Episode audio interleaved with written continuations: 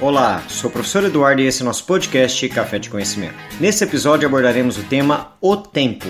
Uma vez que nas ciências humanas os seus conhecimentos sobre esse assunto são particulares, mas que na sociedade moderna são diferentes as formas de interpretação. Entendendo a perspectiva sobre o tempo, temos que defini-lo como uma duração relativa das coisas que cria no ser humano a ideia de presente, passado e futuro. Ele pode ser entendido epistemologicamente como um período contínuo no qual os eventos se sucedem, claro que estabelecido por um determinado período, considerando em relação aos acontecimentos neles ocorridos. Para as ciências humanas, ele, no caso o tempo, pode ser definido de diferentes formas, ou seja, apropriado de acordo com a ciência que o define, como vamos ver a seguir. O tempo para a geografia. Para a geografia, o tempo é considerado um aspecto físico, por exemplo, pela climatologia. O tempo pode ser definido como estado físico das condições atmosféricas em um determinado momento em um determinado local. Isto é, ele influencia o estado físico da atmosfera sobre a vida e as atividades do homem. Já no aspecto também físico, mas no caso da pedologia, da geologia, da geomorfologia, o tempo corresponde a uma escala cronológica que envolve bilhões de anos do planeta Terra, desde a sua origem aos dias atuais. Mas no viés social dentro da geografia, o tempo se torna formador da vida e das motivações sociais, estabelecendo a história e o cotidiano, como também avaliando como e quando podemos apropriar o espaço geográfico. Tempo na sociologia.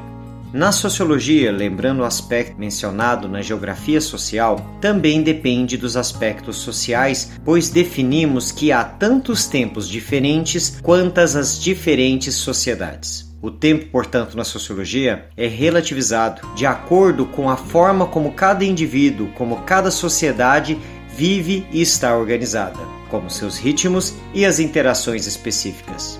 Na sociologia, o cumprimento do tempo é dado pelas necessidades que os horários institucionais burocratizados impõem, como uma permanente corrida contra o tempo. Nela, portanto, na sociologia, temos o chamado tempo social, que é dominante de uma sociedade. É aquele que permite cumprir os atos necessários para a produção dos meios que garantam a sua sobrevivência, possibilitando, portanto, a criação, manifestação, realização e atuação dos seus valores fundamentais.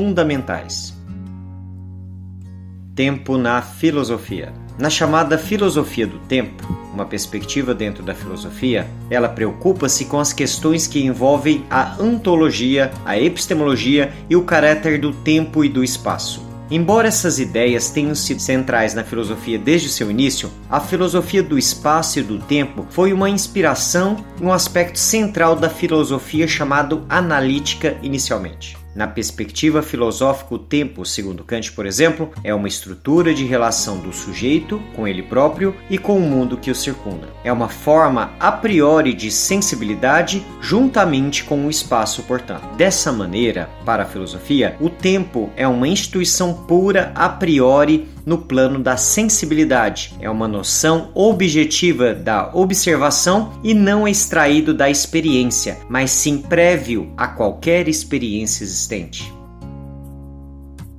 A partir desses conceitos trabalhados na geografia, sociologia e na filosofia, podemos definir o tempo na sociedade moderna. O tempo Pensando nos aspectos apresentados, temos um fenômeno moderno marcado pela liquidez, volatilidade e fluidez.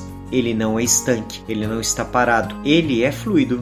Isso ocorre pois as relações e os acontecimentos não são feitos para durar, são rápidos, estão com constante mudança e não conservam sua forma por muito tempo. Ou seja, o tempo na sociedade moderna está em constante transformação.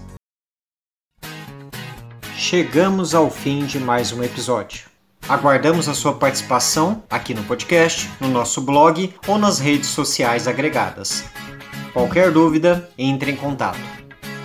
Edição de som Eduardo Rosetti de Carvalho.